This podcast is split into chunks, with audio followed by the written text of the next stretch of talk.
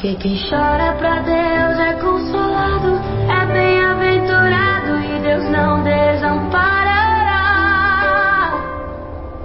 Ele mesmo enxugará as tuas lágrimas, então desabafe e deixa Ele te abraçar.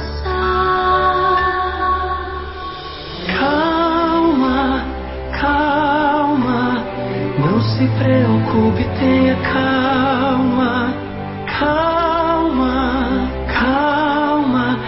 dedico esse refrão pra sua alma. Calma, calma, não se preocupe, tenha calma, calma, calma. Eu dedico esse refrão pra sua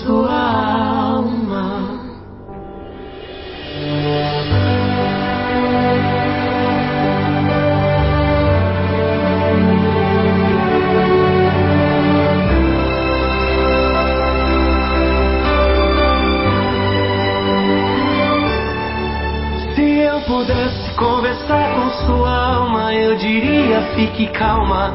Não é só você que sente assim. Não é que você seja estranha, é que você é estrangeira. O seu lar não é aqui.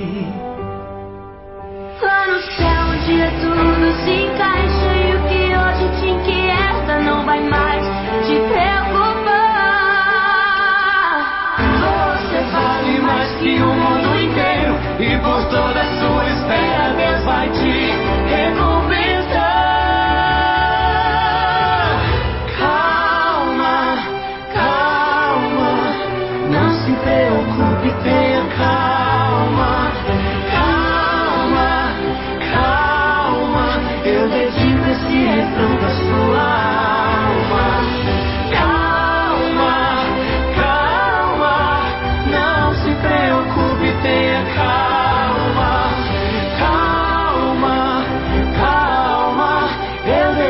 esse refrão sua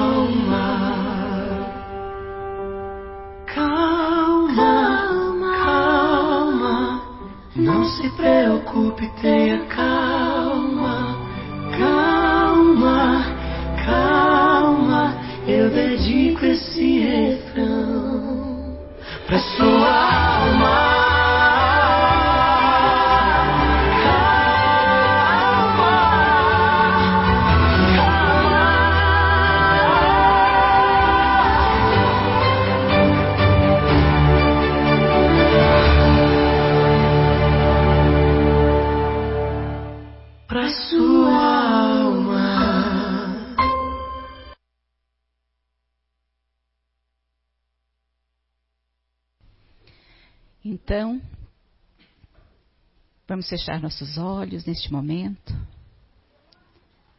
ainda embalados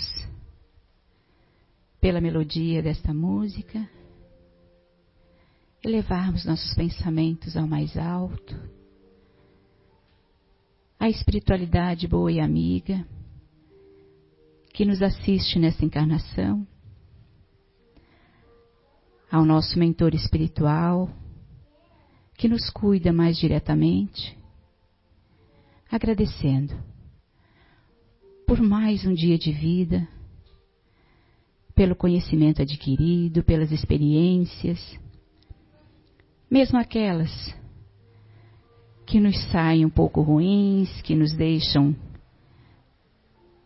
mal no dia a dia, mas são experiências vividas, experiências aprendidas para o nosso melhoramento. Que possamos todos nós, reunidos nesta noite, agradecermos por mais um ano desta casa, que nos auxilia, nos ampara, muitos de nós através do conhecimento, auxiliando a nossa existência terrena.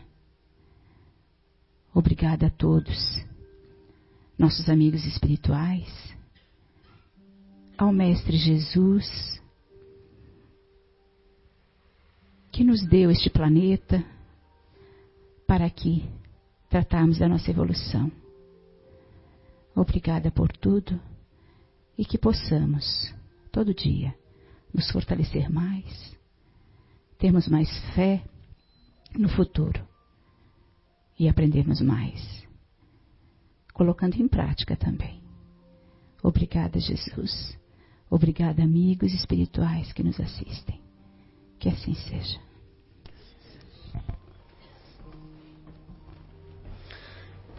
Ligar o trem? Boa noite, boa noite a todos que presente, boa noite aos que estão assistindo em casa. Hoje eu tive a sensação de como é que tá, como é que é estar tá aqui para dar palestra, né, Rose? Eu coloco todo mundo aqui e agora eu vi a sensação de estar tá aqui em cima, né? Ser Jesus, amado.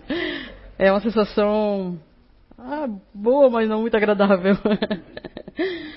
então hoje é um dia de comemoração, é um dia muito especial para nós. E essa música gospel eu adoro, eu acho ela linda. É, eu acho que a gente sempre devia colocar, deveríamos colocar uma música para iniciar assim antes da palestra, né? Porque eu sei que vocês se encontram com um monte de amigos, um monte de pessoas aqui e querem conversar, querem papiar, querem contar, ou, se, ou reencontram outras pessoas. Isso é normal, né? Mas um silêncio também antes da chegada aqui também é gostoso, essa concentração, essa é, de, de se conectar conosco mesmo. Então hoje vai ser um dia diferente. Eu não sou palestrante, também não vou dar uma palestra, né? Eu, também não sou boba, não sou nada, eu não vim dar uma palestra sozinha, trouxe mais uns cinco para subir aqui daqui a pouco. Porque eu disse, ah, não, sozinha não, não, não. então, para nós, esses 22 anos, né, teve o CEAN, lá em São João Batista, que fez 20, 20, 21. É um ano, ainda bem que eu tenho memória de curto prazo, eu, consigo, eu não consigo guardar muito datas. Então, lá em São João é 21 e aqui é 22. Então, São João Batista é sempre 5 do 4, que é 4 do 5. E eu queria agradecer, eh, eu acho que, primeiramente, a espiritualidade né, dessa casa, que esteve conosco esse tempo todo, nos aguentando, mesmo com tanto aprendizado, com tantas mensagens, com tantas coisas que eles nos, nos trazem, e mesmo assim ainda a gente tem uns umas caídas, a gente ainda tem umas coisas que nós temos que lutar conosco mesmo na nossa intimidade. Mas eles estão ali, eles não desistem nunca. Assim também são os seus anjos guardiões, eles não desistem de vocês.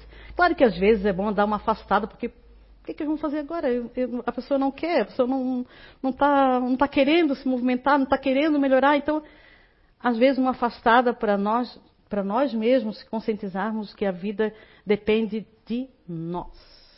Depende de cada um de vocês. Não vai depender de um pastor, de uma igreja, de, um, de uma pessoa que faz conversa fraterna, de um tratamento de passe. Não vai depender. 99% é de vocês o melhoramento. Porque só vocês sabem aonde está o probleminha que está pegando, as tristezas, as decepções, os pensamentos que vêm, né, o trabalho, o casamento e tudo mais. Mas a luta é de cada um. Então, a, a espiritualidade, agradeço muito, muito, meu Deus do céu, eu não sei nem, nem que imensidão que eu tenho que agradecer esses. Falei que eu não vou chorar, porque eu não quero chorar. esses 22 anos foi passado por muita coisa essa casa, muita, muita, muita. E eu confesso para vocês que eu aprendi a, a, eu me aprendi a me conhecer, a me melhorar esses sete, sete anos para cá. De tanta coisa que passei, tanta coisa que nós passamos, tanta coisa que aconteceu. Eu acho que esses sete anos foi, foi assim para mim maravilhoso, porque eu acho que você só melhora quando algo muito ruim acontece na sua vida. Não existe outro meio de melhorar, de crescer, de evoluir e de melhorar sem um sofrimento. Acho que quando a pessoa vem para casa com, com sofrimento, acho que é melhor que vir por amor. Por amor também é maravilhoso, né? Você chegar aqui, né? Mas a vida, ela nos surpreende com muitas coisas e a gente não espera, não espera de jeito nenhum. E eu acho isso maravilhoso. E em especial também, meu Deus, olha, os trabalhadores, eu queria, quero abraçar um, cada um depois, porque eu, sem eles nós não tínhamos conseguido chegar até aqui. Porque a casa espírita não sou eu, não sou o Zé, não é a Kátia Nats que está aqui esse tempo todo. Eu acredito também que tem muita gente aqui que já está aí uns vinte e poucos anos aqui também conosco, né? Mas a casa espírita não somos nós três que fundamos. A casa espírita é todos que vêm e aqui fazem aquilo e dá o seu melhor. Tanto os trabalhadores que estão agora, os que estão 20 anos, que estão aqui meses, e aqueles que passaram aqui por nós, que passaram aqui, tra trabalharam, saíram por algum motivo, saíram, voltaram. Eles também fizeram, eles também deram a sua parte. E o melhor que eles podiam dar naquele momento que eles estavam aqui. Né? Então é tudo válido, tudo é, é maravilhoso.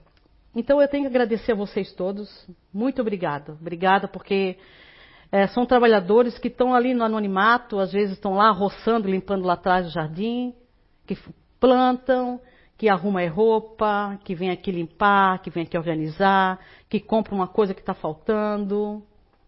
E a gente não precisa de plateia para isso. Porque eu acho que quando você se torna um trabalhador da casa espírita, é, é, eu sei que muita gente que, ah, eu quero trabalhar, porque ah, quando vem aqui acha tudo muito lindo, vocês, né? Se diverte, trabalho, mas nós, nós somos fogo também. Nós temos problemas, dificuldades, perrengues, né? A gente discute, a gente briga. É normal, normal. Só que quando essa visão de ver a primeira, a, de ver essa a primeira visão é você, poxa, eu quero ser um trabalhador. Mas para ser um trabalhador é simples, não é difícil. Só que você tem que ter responsabilidade e nunca esqueça que o primeiro trabalho voluntário é dentro do seu lar, dentro da sua casa. Porque se você não conseguir se tornar um bom cristão dentro do seu lar, com aqueles que estão perto de você, fica muito difícil você fazer um trabalho voluntário. Seja na casa espírita, seja onde for. Porque é no seu lar é que vai mostrar para você onde é que você tem que trabalhar.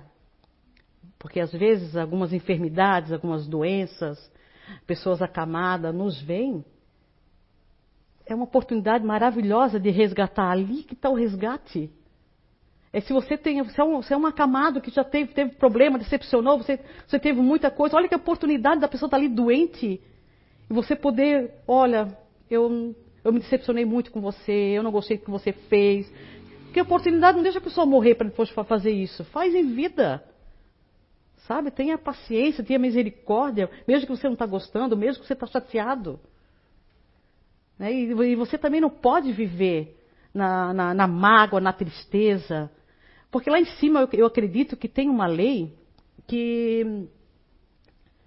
Acredito não, tenho certeza. Porque é, tudo vai depender do seu esforço. Se não houver esforço, eles não têm como ajudar. Eu, eu imagino que deve, eles devem ficar lá assim, a hospitalidade. Peraí, vamos ver se, se ela dá uma mexida do sofá. Porque se ela der uma mexida, a gente pode dar uma empurradinha para ela levantar.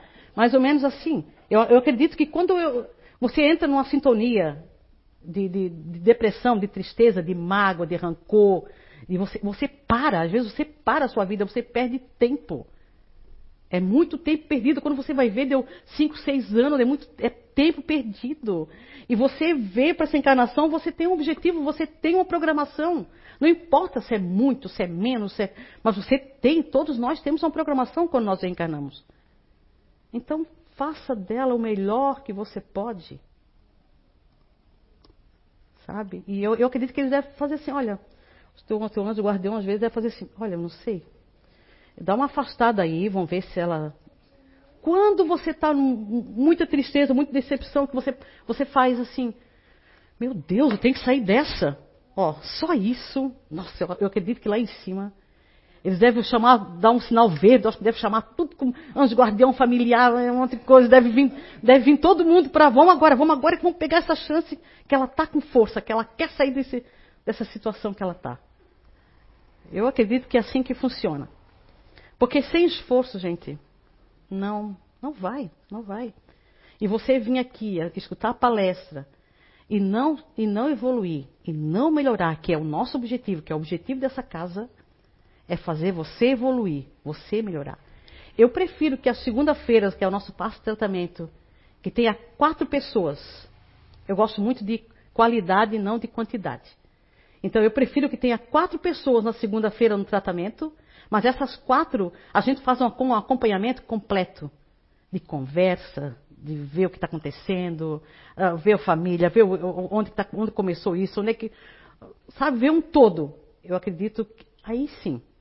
Mas ter quantidade, ver passar 50 pessoas de segunda-feira e você não vê resultado daqui a dois anos, a pessoa está voltando com um problema maior,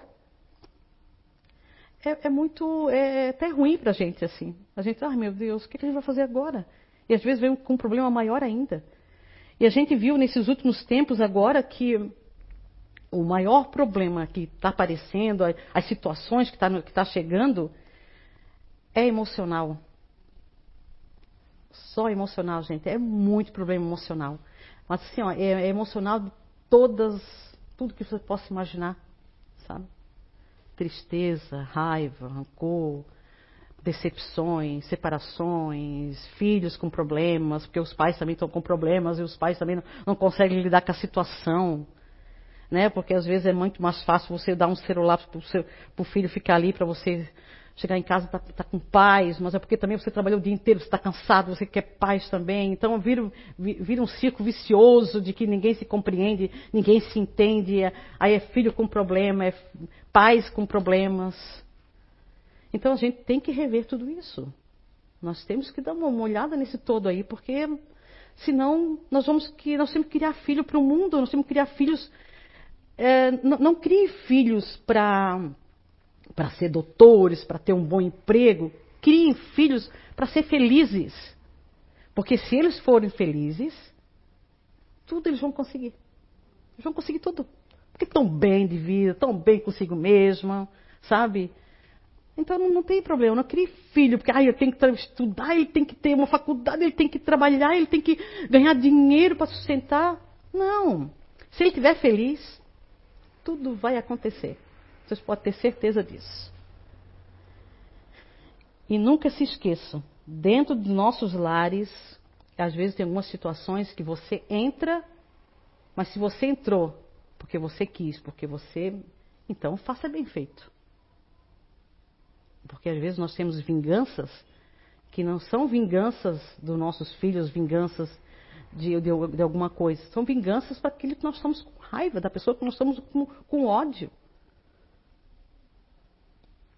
Acho que eu já falei demais. Era para falar pouco. E hoje vai ser uma noite muito especial. Vai ser uma noite que depois nós vamos ter. Para quem não, quem veio hoje pela primeira vez, quem veio pela primeira vez? Ah, meu Deus. ah, ótimo, ótimo, não tem problema.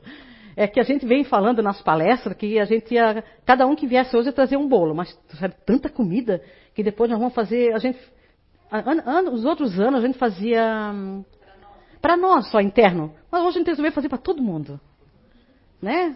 Baita teste para ver se come muito, né? ah, tem bastante comida, tem até para levar para casa depois. Depois a gente faz uma, tem gente aí que tá até marmitinha para levar para casa. Eu sei. Então aí nós vamos. O Zé não pôde estar aqui hoje, né? E a Kátia também trabalha até sete e meia. Jogaram essa situação toda para mim, né? Que é eles que, sempre fazem todo ano, né? Essas palestras. E o Zé foi, foi a trabalho, né? Para Recife, já aproveitou e ver a mãe dele e deve estar assistindo também, né? É, todos. Então depois ele vai passar uma mensagenzinha ali para nós. Então nós vamos ter um, um vídeo ah, deixa eu falar. Nós vamos ter um vídeo, vai ter alguns trabalhadores que vão aqui em cima, que vão falar da sua vida, como chegou. Assim, a gente não trouxe todos os trabalhadores, porque senão a gente fica aqui até 10 horas da noite. Então, é só alguns para falar como chegou e, e dar uma, falar alguma coisa, né? Até eu esqueci como é que eles chegaram aqui. Sabe? Aí alguns me contando essa semana, eu achei, meu, que interessante, né? Olha, porque tem uma, tem uma história de vida, tem uma, uma um, como chegou até aqui, tem uma história grande, né? E essa casa, ela começou na nossa casa quando nós morávamos lá na rua Goiás. A gente morou 16 anos lá e a gente fundou o centro na nossa casa. Aí depois a gente passou para cá. É, aqui a gente está 20 anos. Eu acho que é isso, né? 20 anos.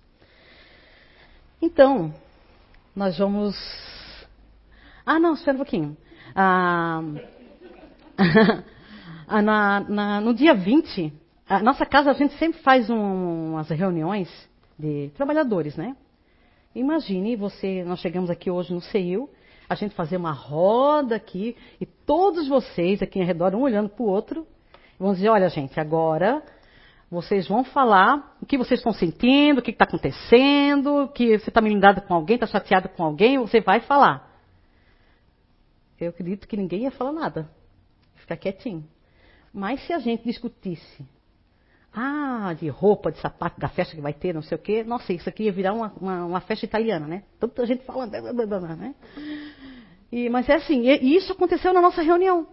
A gente sempre fazia, antes da pandemia, a gente fazia reunião mensal direto é, reuniões e lavar roupa suja. Porque eu coloquei uma lei aqui, eu, que trabalhador não sai daqui chateado com outro trabalhador. Se alguma coisa aconteceu, se chateou com alguma coisa, se melindrou, chama aquele lá, olha, eu não gostei que tu fez. Eu não, não, não foi legal o que tu fez, não. Estou chateado, tô, porque não vai embora chateado, porque se for embora chateado ali na frente eles te pegam, não é?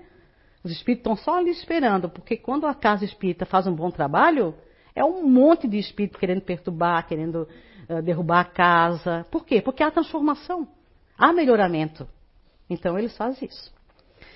Aí a gente fez essa reunião, e tem pão que a gente não fazia mais, eu achei que estava precisando dessa reunião para a gente dar uns, uns bate-papo, conversar. E a gente fechou ali o círculo e a gente falou, pessoal, Alguém está chateado com alguém? Alguém quer falar alguma coisa? Quer botar para fora?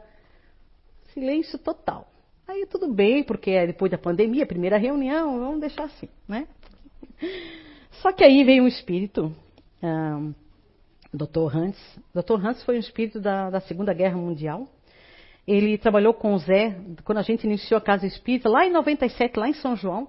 Ele fez alguns trabalhos médicos, cirurgias, de curas, um trabalho muito lindo. Eu achei que ele já tinha reencarnado. Quando eu fiquei surpresa até quando ele chegou ali, ele estava ali, né? Mas ele disse que não, que estava em breve para reencarnar. Que não sei se eu falo, mas eu vou falar. Ia se reencarnar em Blumenau. Aí pensa, né? Eu já perguntei, alguém está grávida? Né? Como se, como se fosse para ser na nossa casa, trabalhador. Claro que não, né, gente? Claro que não. Pode ser outra pessoa, pode ser alguém de Blumenau, pode ser, né? Não tem, não tem que ser um trabalhador que vai receber esse espírito. Eles que em breve estaríamos por aí. Então quer dizer que, né? Não vai ficar, se alguém está grávida aí, não vai ficar assim pensando que é, que é você, né? responsabilidade, porque é um espírito que, nossa, aí vocês vão ver a mensagem que, eles, que ele nos trouxe. A mensagem dele foi linda, gente. Foi linda, linda, linda. Até queria ver agora que eu esqueci a frase que ele botou lá. Como é que era mesmo? Peraí. Isso, não marquei. Tá, vocês vão ver ele depois. É. Qual o tamanho da sua alma na vida humana? Olha só. É bem profundo. Vocês vão ver o áudio ali. É uma psicofonia. Na verdade, a gente gravou. E a gente pensou, e todos nós pensamos em dar de aniversário para vocês todos que estão nos assistindo, que estão em casa, vai ficar depois lá na internet. E nesse dia também veio a filha da dona Abel, né, que faleceu, está fazendo tratamento aqui, mandar uma mensagem para elas ali, né? É irmão dela? Não? Ah, é. E, então foi uma noite bem especial naquele dia, tá? Muito especial. Então eu vou passar esse vídeo para vocês. Vocês escutem com bastante profundidade, porque ele, ele dá um, uma coisa bem boa e dá vontade de escutar várias vezes. Eu mesmo fiz isso esses dias todos. Eu tenho ele gravado no meu celular e eu fico escutando todo dia quando eu vou para o trabalho. Tá? Então vamos escutar. Quer que eu saia daqui? Não precisa. Pode sentar?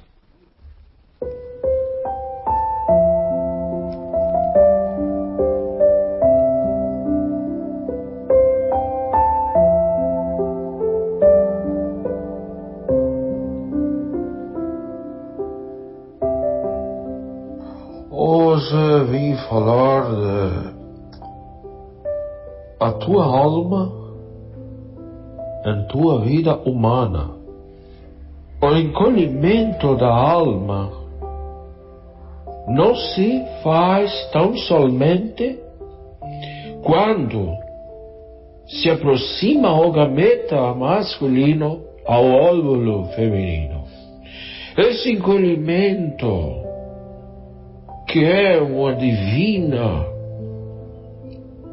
presença de minimizar a alma em seu estado de miniatura muito, mas muito pequenina. Pois venho vos falar do encolhimento da alma em tua vida, na forma da ascendência material que confisca o maior tamanho do espírito, que através da alma, justaposta ao corpo humano, ao corpo físico, tem dificuldade de expandir-se quando o materialismo em todas as suas formas, em todas as suas nuances, escrutina, danifica, miniaturiza a alma, ficando não apagada, mas tão pequena que não tem força para converter o materialismo. O materialismo vem através de muitos fatores. E se tratando desta vida moderna, o materialismo está nas coisas mais ínfimas e sutis, porque o materialismo está através da ânsia do ter, da ânsia do fazer, da ânsia de brigar com o tempo. O tempo não tem preço. O tempo não faz sentido, você não pode vender o tempo. Mas você pode perder o tempo. No relógio biológico, cronológico da reencarnação, a alma vem no tamanho proporcional a uma pré-programação ou não. Esse tamanho pode se expandir de acordo com a vontade de crescer a alma. Quanto mais se desmaterializa, mais a alma cresce, menos se aborrece menos se contamina, menos se endurece. Quando a alma, muito parecido com uma pepita dura, ou cristal de apatite, ou de uma caverna que a água é endurecida, pode quebrar. A alma, quando endurece, diminui, ractiça, ractica, fica a alma. Quando o seu processo de materialismo atinge o máximo, então o máximo é egoísmo, o máximo de egocentrismo, o máximo de sofrimento por coisas totalmente, totalmente passageiras. Também tive em terra, também alma em corpo físico. Quando em Alemanha, em Segunda Guerra, na condição de judeu, ainda o orgulho batia a porta da minha alma, porque tinha que ficar marcado em roupa e uma condição financeira muito, muito vantajosa. E o partido nazista tirou tudo de nós. Quantos judeus ainda sofrem e reencarnam pensando em vingar-se? Quantos não tiveram a chance de perdoar, de se desmaterializar? O campo de concentração é muito triste. Mas eu me lembro do sofrimento, não meu sofrimento, porque a minha alma às vezes não estava mais no corpo. É porque a minha alma não estava mais no corpo. Porque ela tinha crescido o bastante para subir acima de minha cabeça. Minha cabeça, a minha alma transfigurava. E eu auxiliava todas aquelas que partilhavam o sofrimento. Quando eu troquei meu lugar para que aquele não fosse para o câmara de gás. Eu fui com a alma crescida, sem pensar no pele, no corpo. Todo esse pele, todos esses, todos os cremes que gasta, todo o dinheiro, a pele não vai ficar novinho. Porque o pele pode ficar mais novinho quando a alma se renova. Quando a alma cresce, tudo pode acontecer com o corpo físico, curas. Mas quando a alma não cresce, dor vem. Vem enfermidades que não são programadas. Que tamanho é tua alma na vida humana? Questione-se. Que tamanho é a minha alma dentro da minha vida humana.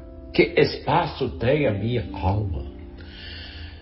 Minha alma tem um espaço maior do que meus pensamentos financeiros, do que meus pensamentos materiais. O que é mais importante é trocar o carro ou trocar meus maus hábitos para que minha alma resplandeça sobre o meu corpo físico. Não é vocação de santo, pode ter lazer, divertir-se, pode beijar, pode fazer tudo, desde que tudo o que fizer, a alma esteja junto.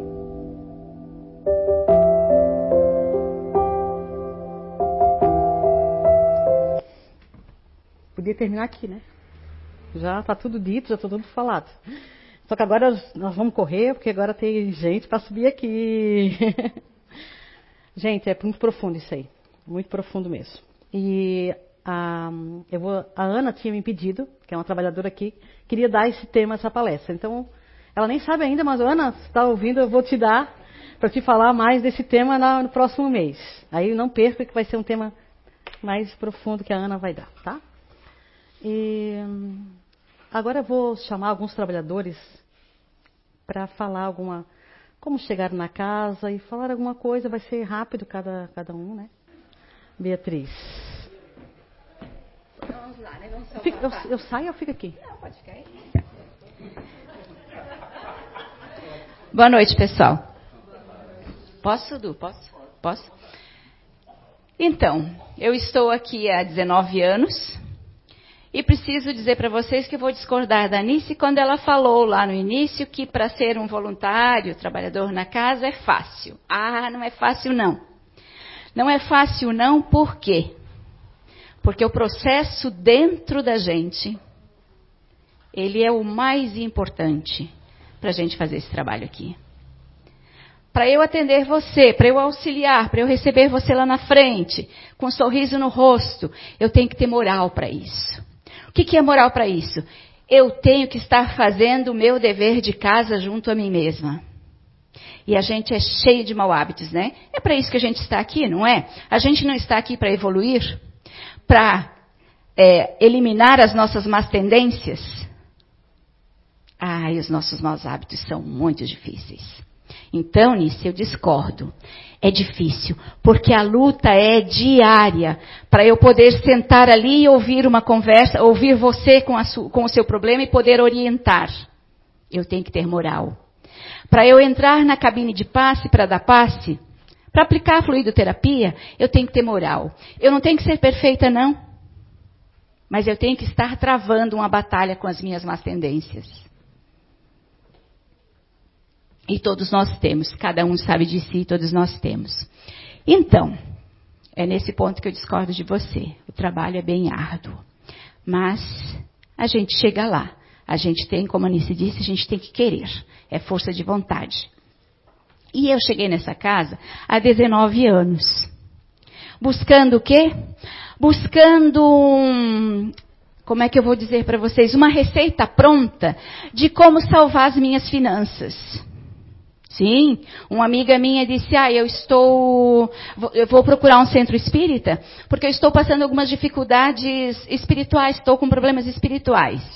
Espirituais. Eu não sabia o que era espiritismo, espiritismo, espírita. Essas duas palavras eu nunca tinha ouvido falar. Para mim, espiritismo, é, espírita, suou trabalho. Macumba. Trabalho, trabalho lá, vamos, vamos, aquela receitinha, mil perdão, né? Mas aqueles a quem é, essa situação compete, mas eu para mim era, eu não conhecia nada disso, só de ouvir falar, então para mim era isso. E eu, eu estava afundada em dívidas. Meu marido tinha morrido recentemente, nos deixou, fiquei com dois filhos, nos deixou muito bem financeiramente. Mas eu torrei tudo. Podia gastar, podia gastar, podia gastar, podia gastar, podia, o orgulho imenso podia gastar. Ah, eu era fulana. Eu era me melhor que todo mundo. Eu olhava as pessoas de cima. É, foi assim que eu cheguei aqui. Até que quando eu vi não tinha mais dinheiro. E agora? A tábua de salvação para mim, quando a minha amiga disse, eu vou procurar um centro espírita, para me ajudar com os meus problemas espirituais. Eu vou junto porque eu preciso que me ajude com os meus problemas financeiros. E nós fomos. Mas nós fomos a uma casa, eu achando ainda que fazia um trabalho lá e resolvia meus problemas, né?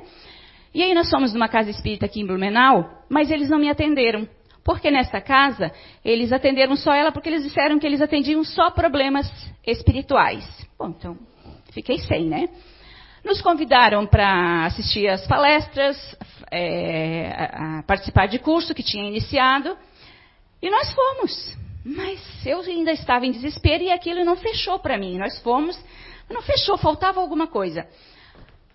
Aí um dia ela disse para mim, nós vamos, eu tenho uma amiga que frequenta uma casa lá no Garcia, porque nós moramos, ela ainda mora lá, no mesmo prédio que eu, nós moramos lá no Água Verde.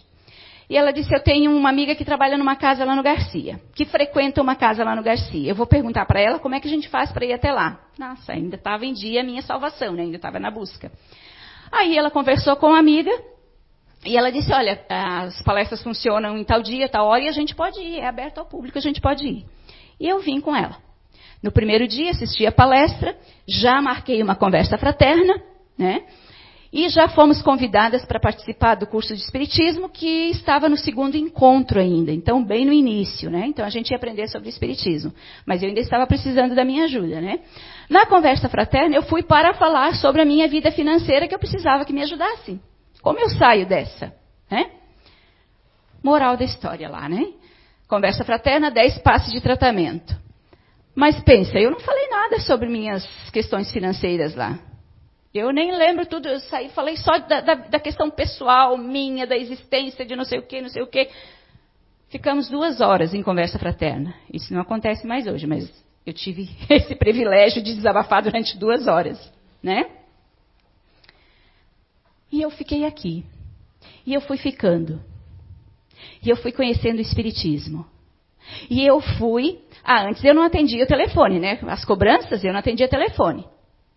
Todo mundo me cobrando, né? Eu não ia atender o telefone, não tinha, não, não tinha como pagar. De repente, gente, eu comecei, só de vir às palestras, eu comecei a assumir a responsabilidade da minha vida. eu comecei a compreender que se eu fiz, eu preciso arcar com as consequências. Que o, o Espiritismo, ele não me dá a receita pronta. Eu preciso fazer por merecer. Anice falou antes: cada um é dono de si. Cada um é responsável por si próprio. A caridade começa em casa. Para eu poder fazer caridade aqui, fazer um trabalho voluntário, eu preciso fazer primeiro a caridade lá em casa. Né? Entender os meus, perdoar os meus, mas a mim também. Porque quando eu chegar do outro lado, é sobre mim que eu vou ter que responder.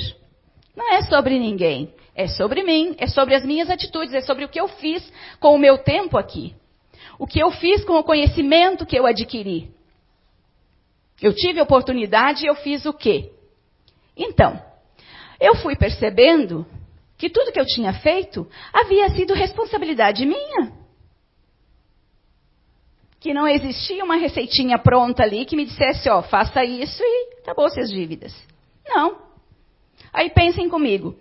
Se acontecesse isso, eu não iria, eu não teria aprendido a lição. Eu iria novamente, né? Tem, tem uma solução que não depende de mim, ok? Então tem solução eu vou continuar fazendo. Não. Eu fui assumindo a responsabilidade, fui compreendendo através desse conhecimento dessa doutrina, dessa filosofia de vida, que eu precisava arcar com as consequências das minhas atitudes. E aí eu comecei a buscar a resgatar as minhas dívidas, a negociar, dar a cara a tapa, pisar no orgulho. Foi assim que eu comecei a combater o meu orgulho. Foi assim que eu comecei a resolver. Levou tempo? Sim. Eu resolvi? Sim. Eu tenho dinheiro sobrando? Não. Mas eu resolvi, eu aprendi, eu corro atrás, dia após dia, como todo mundo. Como todo mundo sendo consciente das minhas atitudes, consciente de que se eu faço ali é uma consequência, se eu faço aqui é uma consequência também. O que eu faço tem uma consequência, seja boa ou ruim, vai depender da atitude que eu que eu tomar. E assim eu fui aprendendo e fui levando para casa essas lições, fui levando para mim, fui aplicando, às vezes de uma forma muito impetuosa, porque eu queria fazer, eu queria fazer, eu queria melhorar, eu queria melhorar. Isso é de cada um. Não adianta também a gente querer fazer tudo correndo porque não vai dar certo. Tem que ser plantado, bem plantado, para que, que a, semente, a semente germine. E com o passar do tempo, logo lá em seguida eu obtive um outro conhecimento. Que foi o que? Eu precisava, precisava para me conhecer, saber por que, que eu agia daquela forma.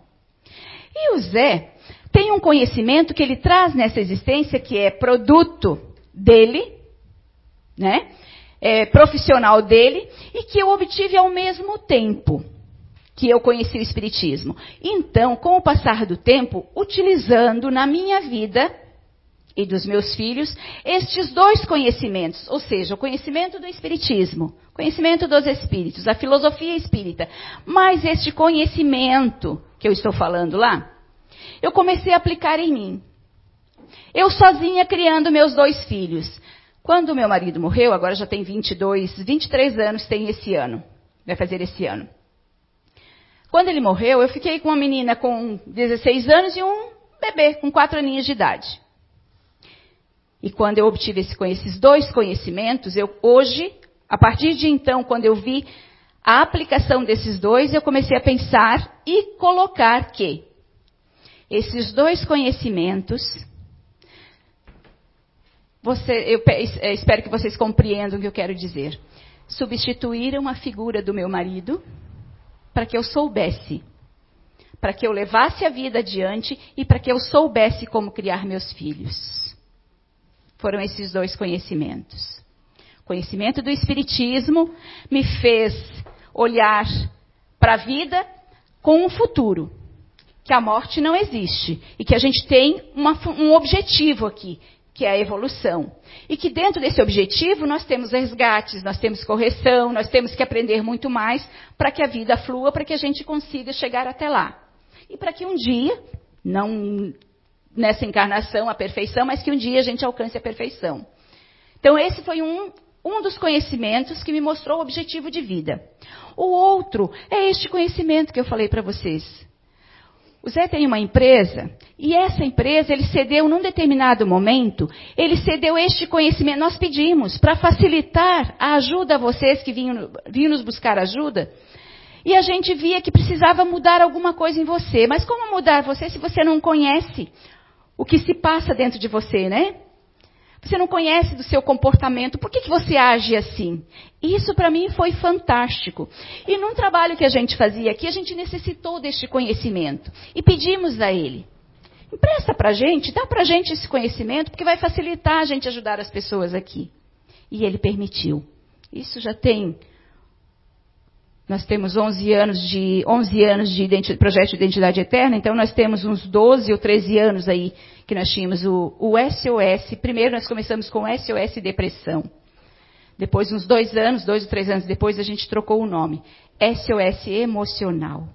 Tiramos a depressão, porque uma depressão, um estado melancólico, um estado deprimido, ela vem de questões emocionais. Então a gente trocou o nome de SOS depressão para SOS emocional. E as pessoas vinham, nos, vinham buscar ajuda, a gente passava o tratamento de fluidoterapia, depois da conversa fraterna, mas também aquelas que necessitavam, que a gente percebia que tinha que mudar um determinado comportamento, tinha que compreender que o comportamento dela é o que estava causando aquela situação em que ela estava. Mas como ela lidar com isso no dia a dia? A gente pediu este conhecimento e ele permitiu que a gente trouxesse aqui e aplicasse através do SOS emocional.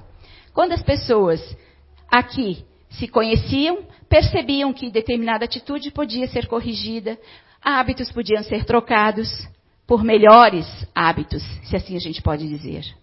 Então podia se renovar. E assim, não precisava de medicação, a fluidoterapia já ficava em segundo plano, porque a pessoa começava a sua reforma. Por isso eu estou dizendo para vocês que esses dois conhecimentos foi a minha salvação. Por que salvação? Para eu chegar onde eu estou. Porque eu assumi que eu precisava mudar. Sem isso, não há, não há mudança, não há salvação. Eu preciso assumir e colocar em prática. E nessa caminhada, rapidinho, nessa caminhada toda, só para encerrar. É, se me deixar, eu falo a noite é toda, tá, gente? É cinco minutos, deu 15. Não, sério? Tá. Só contar para vocês. Plaquinha é, mas aí não, ela não olha para a plaquinha, né? Eu tinha uma mágoa muito grande da minha mãe. Só para encerrar para vocês. Eu tinha uma mágoa muito grande da minha mãe por não, muitos anos. Foram esses dois conhecimentos, entendendo como ela age, como ela vê a vida, junto com o conhecimento do Espiritismo, que nos dá uma visão de futuro, que eu comecei o trabalho e eu tenho aí já uns sete anos que eu consigo abraçar a minha mãe. Tá? É isso que eu tenho para dizer para vocês. Gi? É? Ah, então vamos passar o vídeo. Eu agora já quase o horário, agora não sei se vai dar para todos. Tá? Mas a gente pode, durante, a, durante a, as palestras, sempre um falar né? Para não ficar muito tarde.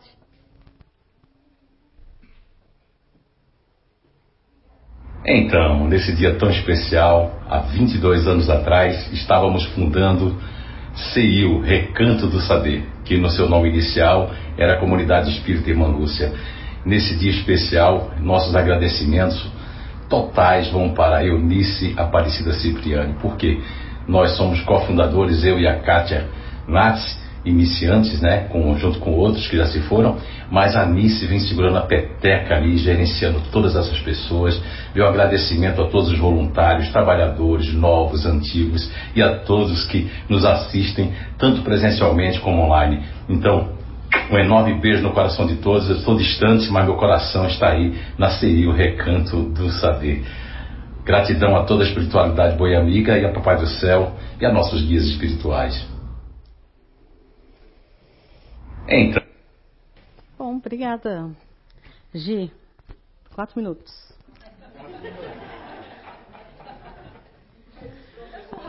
A Gi tomou todos os, todos os A Bia. Boa noite a todos. É, eu cheguei aqui pelo amor da minha mãe, eu digo, mas com dor. Porque eu estava com um problema de coluna e não foi aqui nessa casa, foi lá na Rua Goiás. Eu lembro que era Na uma palestra. É. Agora Eu, vai entender que é outra casa. era lá na Rua Goiás onde começou que eu cheguei. E era uma palestra de duas pessoas. Se não me engano, era André Nats e mais uma moça que não está mais aqui.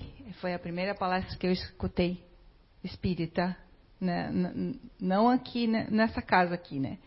E depois eu fui para o tratamento e foi exatamente o doutor Hans? Hans que me atendeu. Era um alemão alto.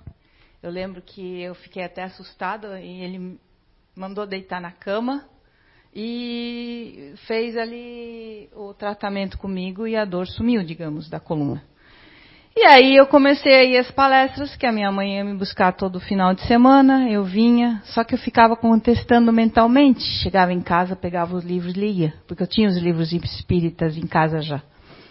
Tudo que era falado na, na palestra, eu ia investigar. Fiquei o tempo todo assim, até que um dia, num curso de passe, ele disse assim para mim: ou você para com isso, ou você muda teu comportamento. que foi, era uma briga mental que a gente tinha, eu e ele.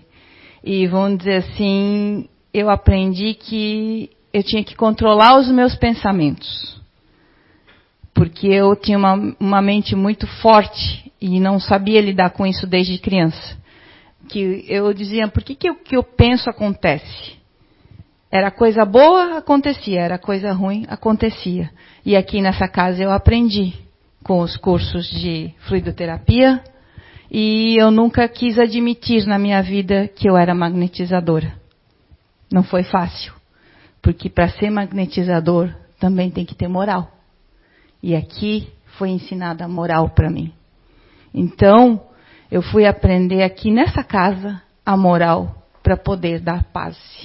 Eu só pude entrar na fluidoterapia quando eu mudei a minha forma de pensar e agir perante as pessoas que moravam comigo e perante as pessoas que estavam dentro dessa casa, sem julgar. Porque eu julgava. Eu julgava tudo. A atitude de ir buscar nos livros ver se era verdade era uma forma de julgar. E eu aprendi que a gente não pode julgar ninguém, porque nós não somos nada. Como dizia Chico, uma poeirinha. Nós estamos aqui como uma poeirinha. E eu aprendi isso porque a gente tem que aprender a pisar o nosso orgulho, a nossa vaidade. E um conselho que eu tenho a todos: quando venham para a fluidoterapia, venham com o coração aberto. Cuidem de vocês naquele dia, nos pensamentos, nas atitudes, é, até com a comida.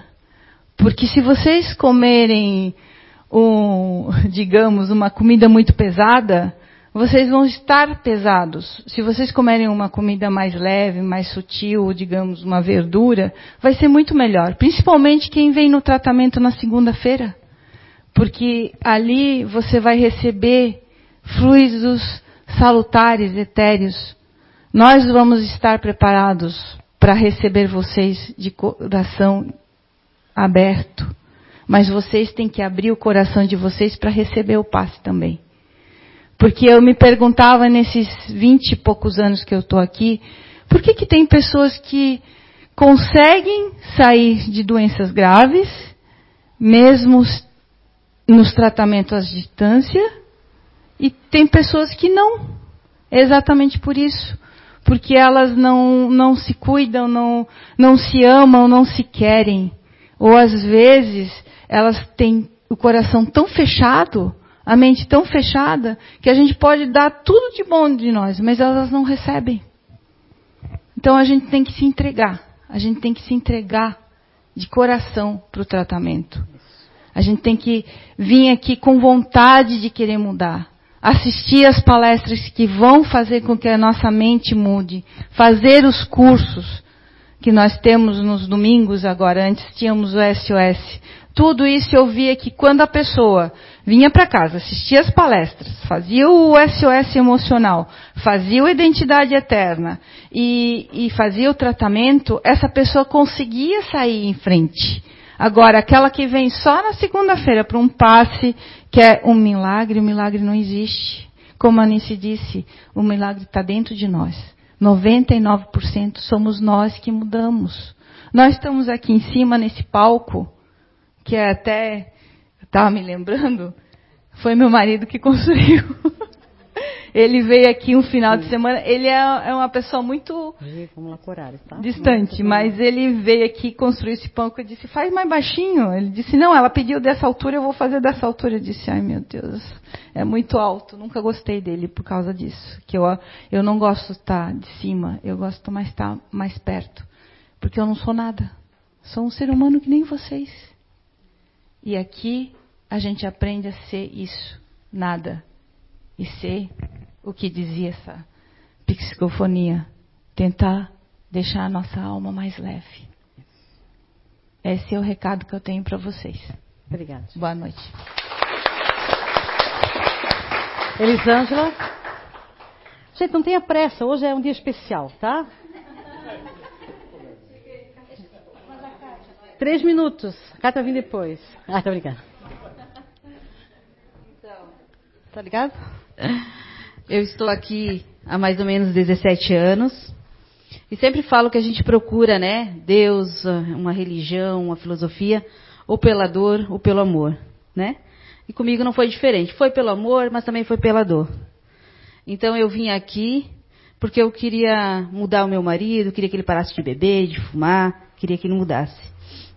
Então, quando eu estava numa crise no casamento, a queria me separar, mas a gente tinha uma filhinha de um aninho, eu pensei assim, o que, que vai ser, né? Fui procurar ajuda, indicaram a casa. Vai lá na Engenheiro, eu já fui lá, tem uma casa muito boa, lá eles vão poder te ajudar. Então eu vim na primeira palestra, foi num domingo, vim aqui, a gente ouviu a palestra. E ali, no momento, ali no decorrer da palestra, justamente eles falaram sobre o, o, o álcool. Aí eu já, né, me envaideci, ah, tá vendo? Eu tô certa, eu tô cheia da razão, ele tá errado, tem que mudar. Enfim, a gente veio um domingo, veio o segundo. No terceiro domingo ele disse assim: lá eu não vou mais, porque tudo que falam lá eu já sei. Aí eu disse: ah, mas eu vou continuar. Quando eu vim na terceira vez, daí eu vim nas quartas-feiras, eu pensei: já que eu vou sozinha, eu vou na quarta, logo após o trabalho. Que eu ouvi a, a palestra sozinha, eu estava sentada lá atrás, eu comecei a chorar e eu disse assim: tudo que eu ouvi era para mim. Eu, uma pessoa cheia de orgulho, egocentrismo, a dona da razão, a dona da verdade. Que quando eu tinha uma ideia, um pensamento, que a pessoa não concordava, minha vontade era abrir a cabeça dela e botar minha ideia lá. Aí eu pensei assim, se a pessoa que indicou a gente para vir aqui dissesse assim, vão lá, Elisângela, porque você precisa, eu não estaria aqui hoje. Mas como eu vim querendo ajudar, né, achando que era, e lá se foram 17 anos, foi uma casa que eu amei né? Cheguei aqui, me senti bem, me senti acolhida. Passei muita luta, muita dificuldade para poder estar tá aqui hoje, tá? Com a filha pequena, de ônibus. Meu marido dizia assim: "Ah, que aí vai, mas não me liga, eu não vou buscar". Eu saía daqui correndo, ia, às vezes eu estava ali atravessando, o 10 passava, assim, me dava vontade de chorar, porque eu sabia que eu ia perder o ônibus lá no terminal do Garcia, e eu ia ficar uma hora esperando o outro. Aí minha filha dizia assim, mãe, liga para o pai. Eu disse assim, não, filha, ele trabalhou o dia todo, ele está cansado, deixa ele descansar. A gente está, como disse seu pai, a gente está na estrada batendo perna, a gente vai. Chegava em casa, eu nunca sabia como ia ser recebida. E sempre dizendo assim, ó, oh, silêncio, não faz barulho, para não incomodar. Sempre sentei ali atrás, com medo, porque ele me ameaçava, que ia vir aqui, ia fazer escândalo, ia coisa e tal.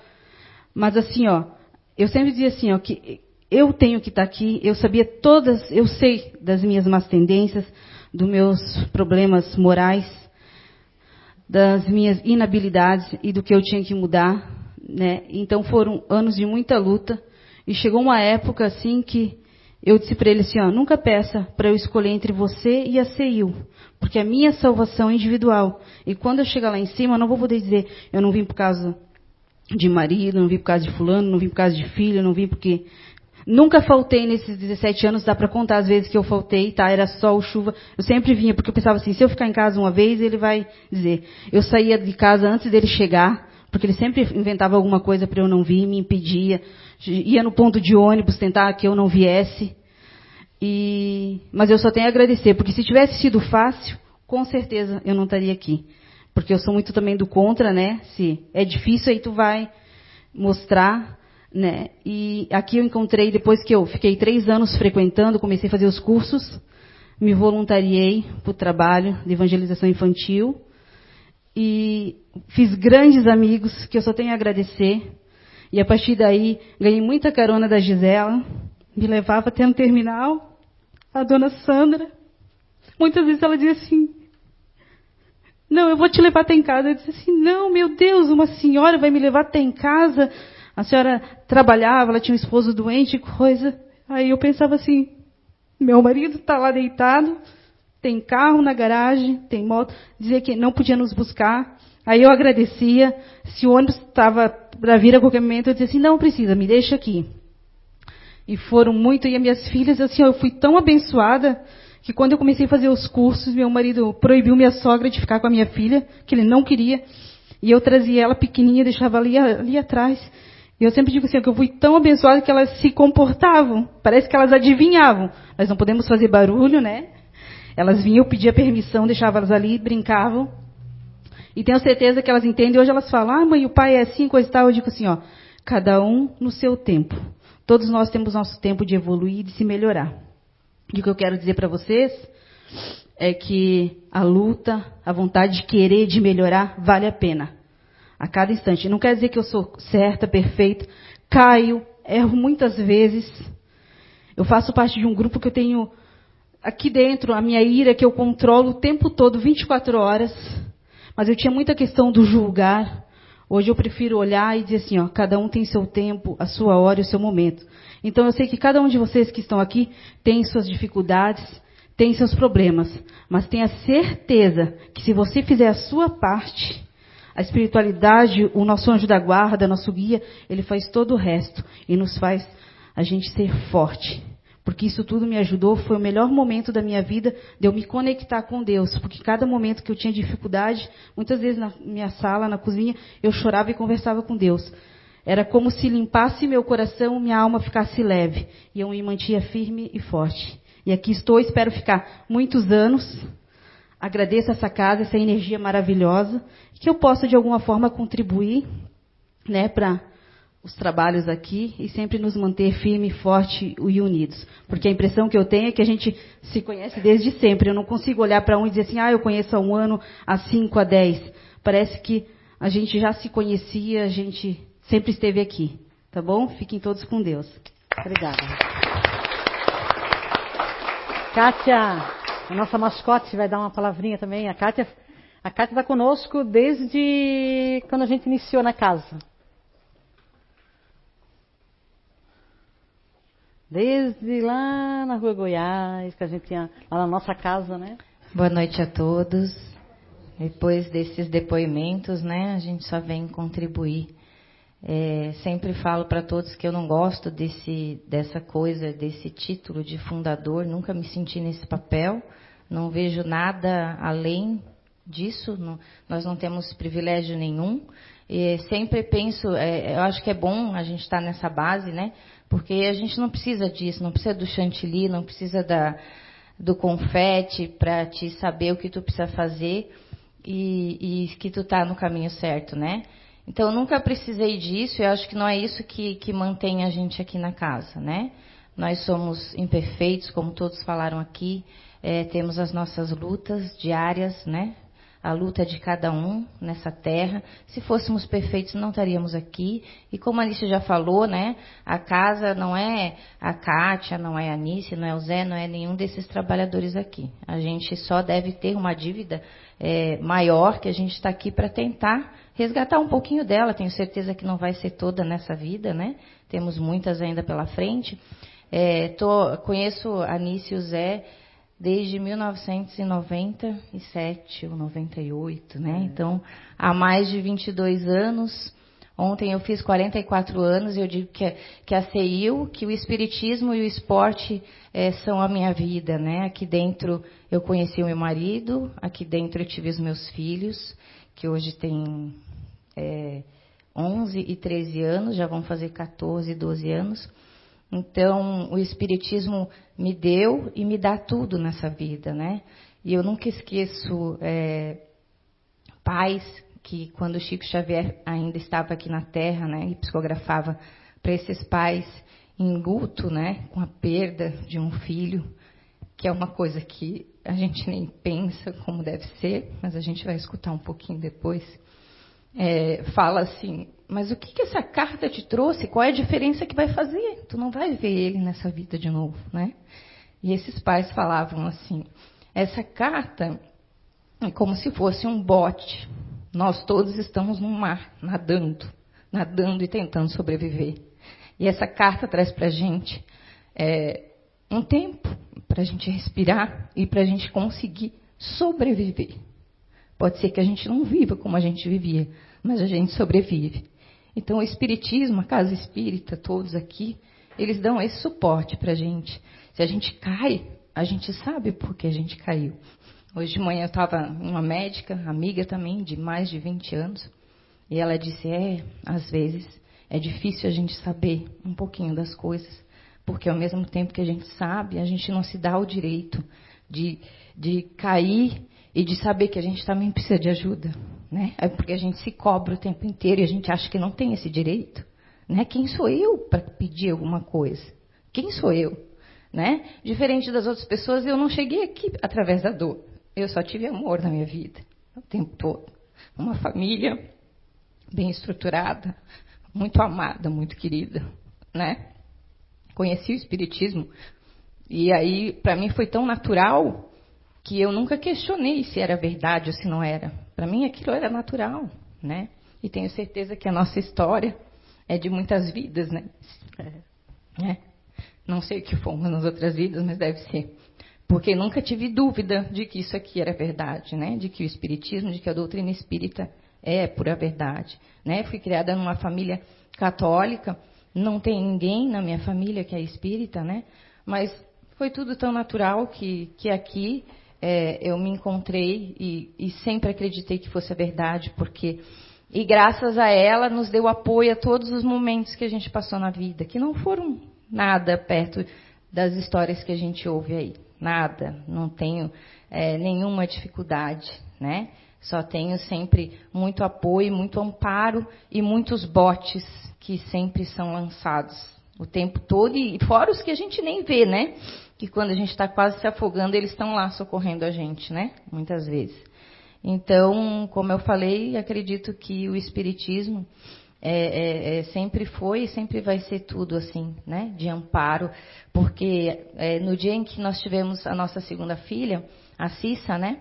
É, com síndrome de Down, eu sempre falo isso para os pais. Eu posso ter pensado em tudo, em várias coisas, passei por vários momentos, mas eu nunca fiz essa pergunta: por que Deus comigo? Porque a gente sabe que existe um porquê e o Espiritismo nos dá todas essas respostas, né? Obrigado, gente, por tudo. O Eduardo e a Pamela agora vão falar. Eduardo e a Pâmela cuidam do TI, eles são responsáveis.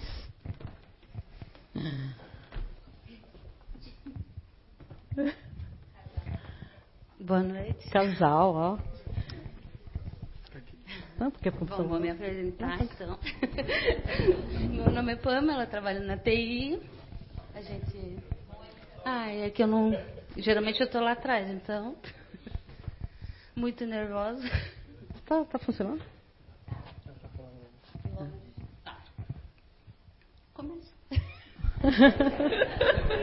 conta a história, conta a história como chegaram, filhos. Então, meu nome é Eduardo, é, faço parte aqui da TI, mas também da, da mediúnica, da, do tratamento, praticamente tudo, né? E eu e a Pamela somos casados, vai fazer esse ano 21 anos, né? A gente tá junto já. E eu não sei se vai ser fácil contar a nossa história aqui, eu, eu, eu, não pensei muito o que falar, porque só de lembrar a gente já fica saudoso, né? Eu estava ali me segurando, mas a Kátia veio aqui e já me desarmou, já estava ali me segurando. E então, como eu estava falando de dor e, e amor, a gente é, é, um casal que chegou aqui no Espiritismo pela dor, né? E para começar a contar nossa história, eu vou ter que voltar um pouquinho. Lá em 2007, a gente teve um filho chamado Guilherme e um menino bem alegre, bem é, para quem conhece aqui a, a, descoberta que a Bia estava falando, ele é um, um, otimista, né? E quando ele tinha mais ou menos cinco anos, ele começou a ter uma ronquidão no nariz e a gente achou que era como é que é o nome? Adenoide, né? A gente levou no médico e tal. Só que o exame nunca dava, nunca ficava pronto, nunca ninguém sabia.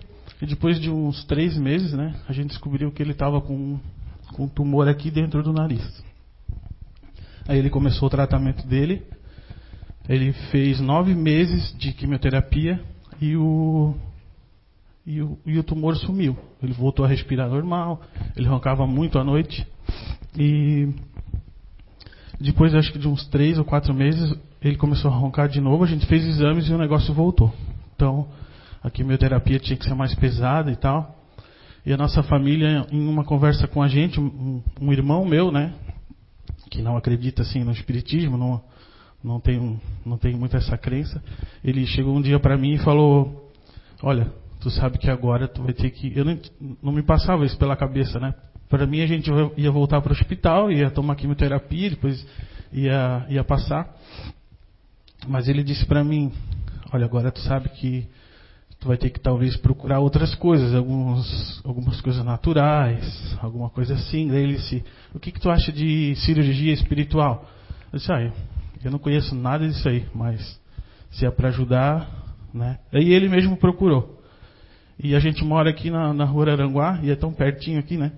E ele, disse, ele ligou para mim e disse, olha, eu achei, é ali na, na, na Debreck, e liguei para lá e tal, e acho que vocês deveriam ir lá. E daí a gente veio aqui. Tu quer falar um pouquinho? Aí a gente veio aqui. E só que, sendo bem sincera para vocês, eu nunca tinha ouvido falar da CIO, nem sabia o que, que era o espiritismo. Na verdade, tinha uma noção de alguma coisa, mas não, nem, nem sonhava, nem passava pela minha cabeça o que era aquilo. Aí a gente veio, a gente entrou aqui, ainda a gente. Eu lembro da gente. A Nice veio falar com a gente e ela usava o. Turbante, sim, macumbeira. Oh, meu Deus do céu. Mas a gente foi sempre bem recebido aqui, a gente entrou, foi feito conversa com a gente, né? A gente fez o tratamento a gente começou a fazer tanto tratamento do hospital, as quimioterapia, radioterapia e cirurgias nele. E o tratamento aqui na CEIU. A gente ficou mais ou menos um ano fazendo o tratamento. Nesse um ano que a gente fez o tratamento, quando estava faltando uns dois meses, um mês mais ou menos do, de quando ele faleceu, a gente fez um, um, tempo de tratamento em casa. A gente fez a distância, porque ele não, não tinha mais condições de vir. Às vezes a imunidade dele estava muito baixa, aí não tinha como vir. Então a gente ficou fazendo o tratamento à distância. Quando deu o último final de semana dele, que ele passou com a gente, o, fisicamente, a gente recebeu uma ligação. Alguém aqui da CIU ligou pra gente, perguntou pra gente como é que a gente estava, como é que o Gui estava. E falou que eles iam começar a ir, se a gente aceitava, de algumas pessoas ir até a nossa casa para fazer o passe lá, né, para o tratamento em casa. E depois que eu desliguei o telefone, eu lembro que, na verdade, eu não sabia o que, que falava. E ontem eu fiquei pensando, lembrando, e, e eu lembro que naquele dia eu fiquei, meu, nossa, muito feliz, sabe? Fiquei feliz porque eu pensei, nossa, às vezes é pessoas que a gente nem conhece. Não conhecia ninguém aqui, só, a gente só vinha segunda-feira fazer o tratamento, ia para casa, ia para o hospital, voltava do hospital. Vinha segunda-feira aqui. Então fiquei muito contente aquele dia. Ainda falei para Eduardo: ah, eles vão marcar, eles vão vir aqui. Mas o Gui ele estava ficando cada vez mais fraco. Só que, como a gente tinha conversado até depois que ele faleceu, a gente, depois que a gente percebeu que não, ele não estava legal, ele estava tava bem, bem mal. Só que como pais, a gente não, não sei se é como pais, mas eu e Eduardo, assim, em nenhum momento passou na nossa cabeça que o Gui não ia estar mais aqui que aqueles dias ali os últimos. Na segunda-feira a gente levou ele para o hospital porque ele passou uma noite febril, ele não estava mais enxergando também, e a gente levou ele para o hospital. E o médico disse para nós que. É que sempre que ele, a gente levava ele lá, ele, como qualquer criança, mas eu acho que um pouco mais também pelo por ser um otimista, né? Ele era um escândalo para botar agulha nele, né? E o Franco deve saber que não deve ser muito bom, a Jaque também. Né? E mas sempre era um berreiro. E nesse, nas últimas vezes, tanto que ele tinha que tirar sangue para ver se a imunidade dele estava boa, para ver se ele podia passear, porque ele não tinha esse problema de sair de máscara. Na época nem tinha essa coisa de máscara. Se pai, eu quero ir no shopping, mas tu não pode, tu vai ter que usar máscara. Não faz mal. Então ele ia com a máscara, todo mundo ficava olhando pra gente, né? Se dá um... Mas era a alegria dele era sair assim, por isso que tinha que fazer a, a, o exame de sangue. E também tinha as picadas de, de quimioterapia, depois ele botou um catéter aqui, tinha que sempre colocar por aqui. E daí nesses últimos dias ele estava assim bem. Ele só dormia, tanto é que daí eles furavam ele, ele nem se mexia mais. Assim, a gente levava ele no colo e eu botava ele no carro. E nesse último dia o médico acompanhou. E ele botaram agulha nele assim, ele nem se mexeu. Aí ele me chamou numa sala. Eu não lembro assim as palavras que ele usou, mas ele falou assim alguma coisa que se a gente quisesse deixar ele lá em observação no hospital. Tá? Esse, esse tempo ele já não estava mais fazendo quimioterapia, né? Ele estava fazendo o tratamento paliativo já. E se, se, a gente quisesse deixar de internado ele lá e tal, porque na verdade ele estava falando para mim que a qualquer momento ele podia falecer. Só que eu saí de lá assim, esse cara, que, sou eu, né? Mas esse cara é um Samuelinho que está falando, daqui a pouquinho ele vai melhorar, é só uma fase que ele está passando agora. E a gente não, não enxergava que ele estava mal assim. Ele estava bem mal, mas a gente tinha esperança muito grande. Até uma vez a gente estava aqui na CI, eu sei que isso é é, coisas assim que acontecem. Alguém fa falou para mim assim: vocês têm que ter mais fé. Eu pensei, poxa, mas mais fé ainda, eu não sei como, como a gente vai fazer para. Não que, não que a pessoa falou isso, né? Que a gente já conversou, né? E a gente não tinha como trazer ele para cá, não tinha como. O, estado dele era muito. Mas assim, a gente sempre foi muito bem atendido aqui. Na época era a Márcia, a, a Nair, que ficavam ali na frente. Vocês não sabem, o, ah, eu, eu, posso falar porque eu estava nesse lado aí e hoje estou falando por esse lado aqui. A importância que vocês têm quando, quando a pessoa chega ali na frente e são bem atendidos, porque é, até me emociona, porque a gente chegava, sentava aí onde está a Márcia aí, e ele ficava jogando joguinho no celular aí, e a gente escrevia folha e sempre rindo e conversando. Talvez a gente já tinha uma ligação e nem sabia, né? E era assim gostoso, a gente esperava segunda-feira para para vir para cá. Que engraçado, né? Parecia um que era uma diversão e a gente ficava bem pouco tempo aqui. E mas daí voltando lá no médico, o médico falou isso para mim e eu pensei, não sei nem o que, que ele está falando, mas daí no outro dia ele ficou bem mal, muito mal mesmo. Eu fui no trabalho outro dia para dizer que eu não que eu não. Ah, antes eu queria falar um negócio. Que teve uma vez, acho que foi a última vez que ele veio aqui a gente foi fazer uma conversa com a Bia e ele ficou sentadinho lá no tá dona Sandra lá. E eu esqueci de trazer o, o negocinho aqui. E daí ele ficou sentado lá esperando a gente com o celular. Ele jogava muito joguinho. E eu não lembro muito bem como foi. E ele disse, pai, depois tu. Aí. Está falhando, né? Não tem outro?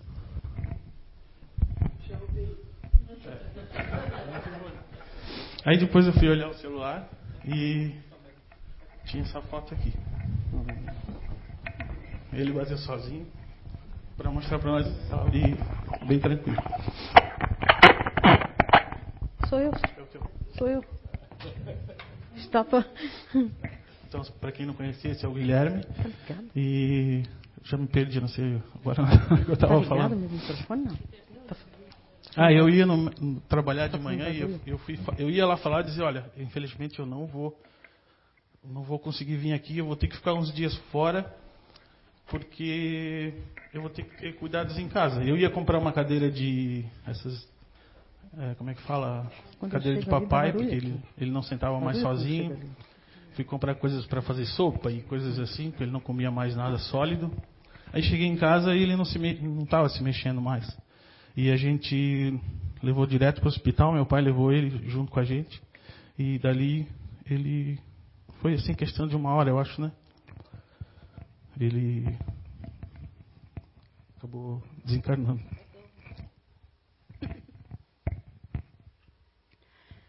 A gente chegou lá no hospital, aí a gente entrou, foi, eu já tinha falado com o médico, eu tinha ligado para o médico, o médico dele, né?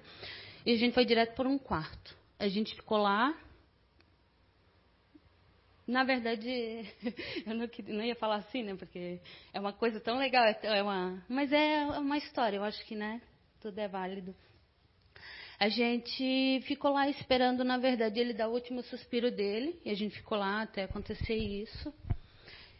E quando ele partiu, né?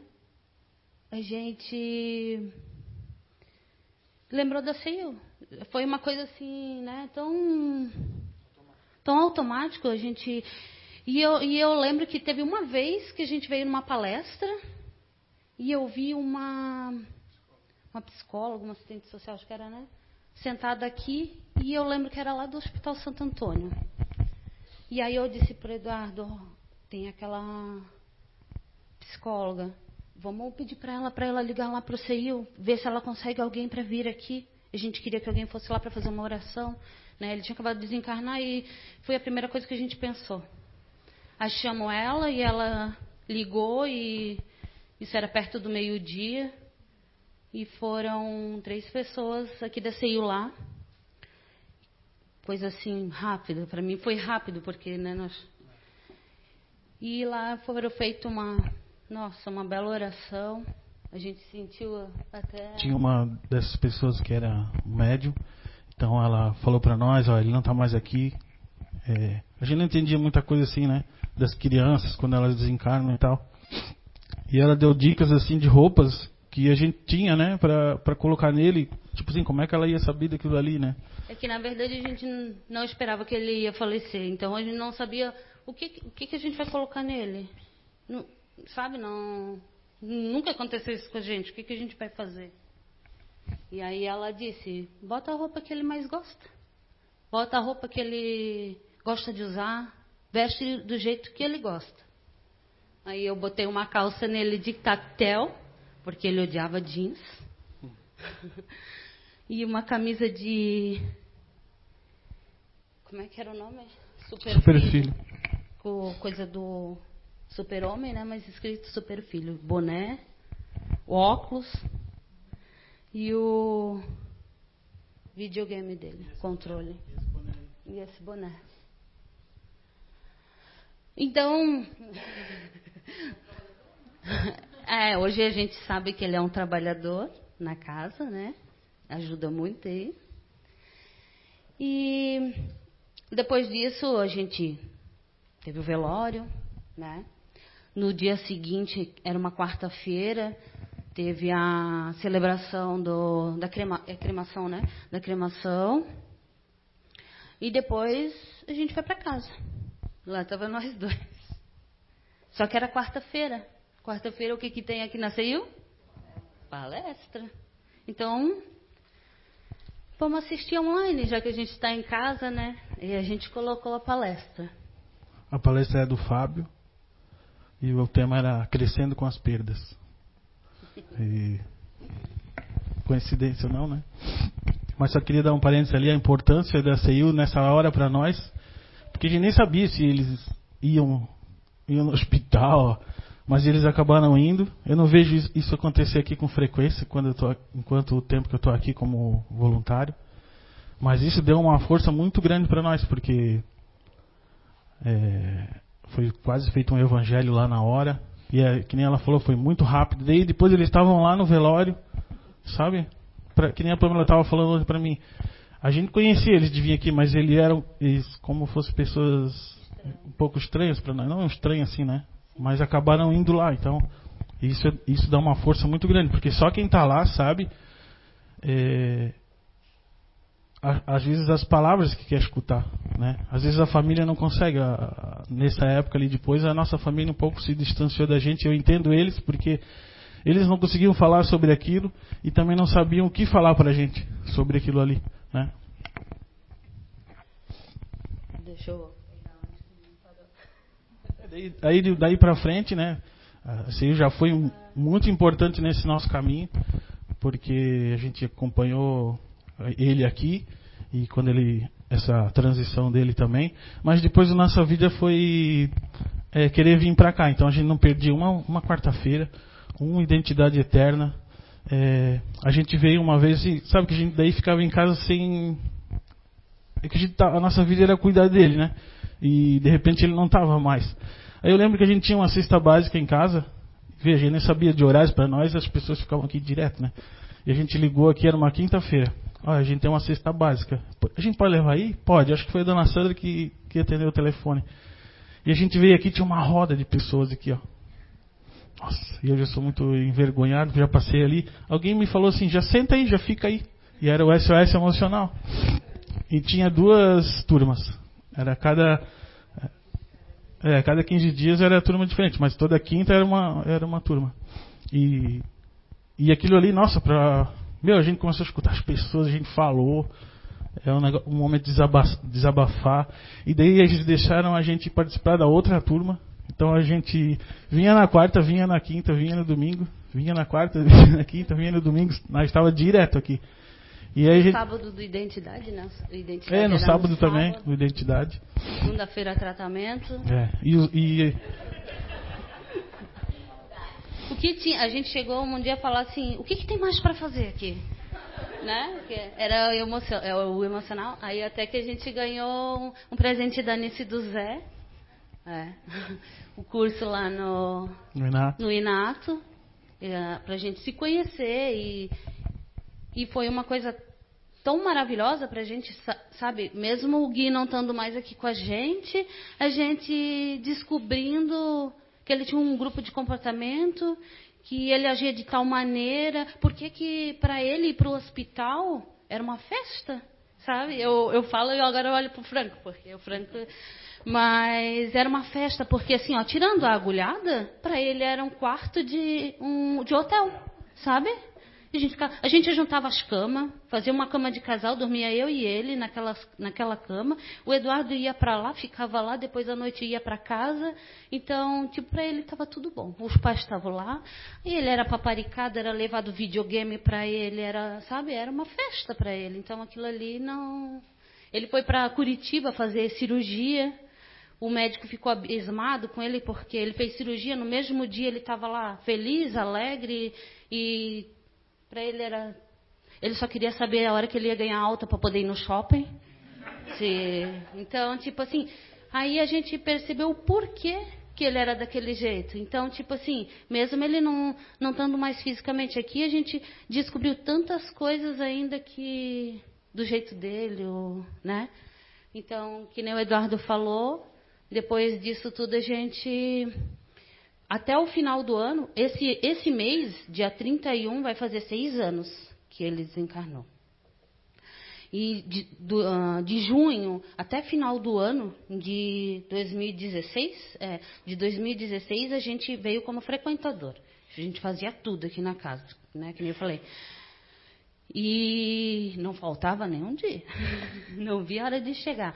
E aí no final do ano, eu lembro que a Anice falou que ia abrir um, o curso para os voluntários, que quem quisesse, aí a gente já, né, vamos se inscrever. Aí em 2017, né, no, no início teve o, o curso, a gente começou a a trabalhar na casa, né, ser voluntário. Então, estamos aqui agora há cinco anos, trabalhando bastante. Mas, ao mesmo tempo que a gente vem para ajudar, a gente é ajudado, sabe? É, então, tipo assim, eu penso assim que a gente, a gente às vezes quer, quer ajuda, quer, quer a cura, quer. Só que a gente, a gente também tem que ir, tem que ir atrás. A gente não pode deixar e ficar em casa. Era o que ia acontecer, sabe? E a gente, eu, eu acredito que assim, a espiritualidade ajudou muita gente, ajuda até hoje muita gente. Porque não é porque a gente está falando aqui, não é porque eu não chorei, mas eu sinto falta dele todo dia, sabe? Mas eu aprendi, eu aprendi que sentir falta, sentir saudade, isso é normal, a gente vai sentir. Se eu quiser chorar, eu posso chorar, não, não tenho problema com isso. Eu vou chorar, eu choro, eu choro, sinto falta dele ainda. Mas a gente aprendeu assim que é normal. Isso é normal. A gente não pode, é, sei lá, ter um rancor, raiva, ou buscar alguma coisa nesse sentido. Então, tudo que a gente tentar buscar com amor, com carinho, e ele vai estar tá sentindo essas coisas, sabe? A gente recebeu psicografia também no Fore Blue, logo no primeiro ano já, né? E só para falar o que a Pamela estava falando, deu um exemplo essa, essa semana, acho que foi. Eu estava conversando com a Anice e outras pessoas. De que às vezes a gente chora e a pessoa diz: Ah, mas vocês não são espírita, né? Vocês sabem que ele. Daí eu dei um exemplo assim, né? Que imagina assim: a pessoa que vocês mais amam nessa vida vai morar agora lá para a China ou para a Coreia do Norte. E, e, daí ela não consegue mais contato para fora, porque lá é muito fechado, né? Não, não, não tem esse contato. E vocês, vocês sabem que ela está viva lá, mas vocês não escutam mais nem a voz dela, porque não consegue fazer ligação. De vez em quando vocês ganham um bilhetinho assim, estou bem. É, vocês sabem que ela está lá, mas vocês não escutam mais a voz dela, vocês não vê mais a aparência dela, mas a saudade fica e, e é muito forte. E daí, então, tem mais alguma coisa? Para quem não. Eu sei que ele deve estar aqui junto com a gente, né? Ah, e também, se fala esse negócio da dor, do amor, eu falei, comecei falando que a gente tá, que a gente veio aqui pela dor, mas por tudo que a gente fez com ele, eu não entendo dessa maneira. Eu entendo que a gente chegou aqui pelo amor que a gente sente por ele. E eu sei que ele deve estar aqui junto com a gente, mas para quem não sabe como a gente era junto, eu esqueci de trazer o negocinho. Não, esqueci lá. É o negocinho pretinho. É só apertar o. É isso aí, obrigado.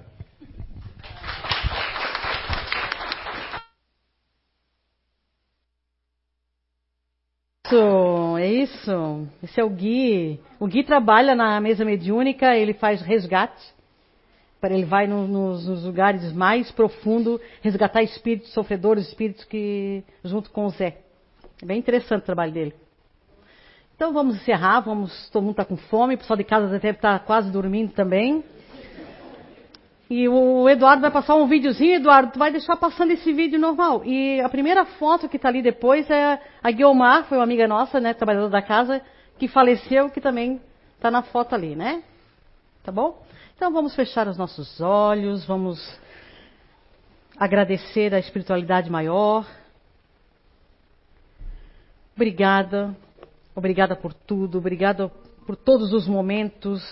Nós só temos a agradecer nos ilumine sempre para que possamos ter força, fé e perseverança, seguirmos em diante com esse propósito, que possamos levar para os nossos lares a força, a fé, a perseverança, a perseverança e o magnetismo que possa penetrar dentro do nosso lar. Obrigado por tudo, abençoe a todos nós que estamos aqui, aos que estão em casa também, que possa receber esses fluidos magnetizantes de força e de fé. Que assim seja. Muito obrigada.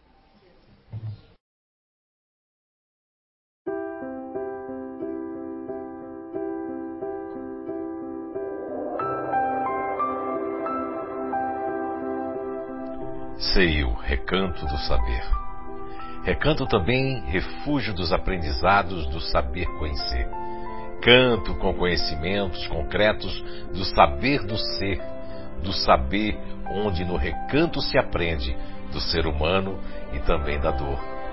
Da despedida dos que partiram dessa vida, mas não deixaram de ser e não deixaram de existir na comunicação nesse recanto que traz o alento e o conforto para aqueles que aqui se encontram e aqueles que nos deixaram para trás. Recanto de aprendizados e trocas e trocas de amor e benevolência, perdão, atendimentos ao corpo doente e aos que aflitos pedem comiseração. Recanto do saber, saber do espírito imortal, da sobrevivência da alma, do recanto do espírito, que muitas vezes aqui está passando mal. Recanto do saber, atendendo aos que já partiram numa fraternidade colossal, onde voluntários com paciência e amor trabalham no recanto do saber, aplacando toda a dor, com habilidade, com tanto conhecimento, aprendizados, psicografias, recados do lado de lá, tanta, tanta coisa para nos beneficiar. E no recanto ainda se sabe trocar e refazer as energias mistas, físicas e espirituais, num passe dos dois mundos, entrelaçados com a boa intenção de se doar cada vez mais. E como chamou Jesus, Vinde a mim as criancinhas. No recanto, elas vêm e vão, e os pais assim conseguem saber a vida além da vida e o conhecimento de libertar e evoluir e saber crescer no recanto do saber. Recanto das perguntas e respostas, da inspiração e da intuição, do amor e do perdão, da caridade e da fé raciocinada, do espírito redivivo que ama por saber se melhorar, por saber da eternidade, dos esclarecimentos do Espiritismo, da coesão entre o saber, o crescer, o entender, o seu irmão. Nesta fraternidade, cada vez mais, mais um ano completamos.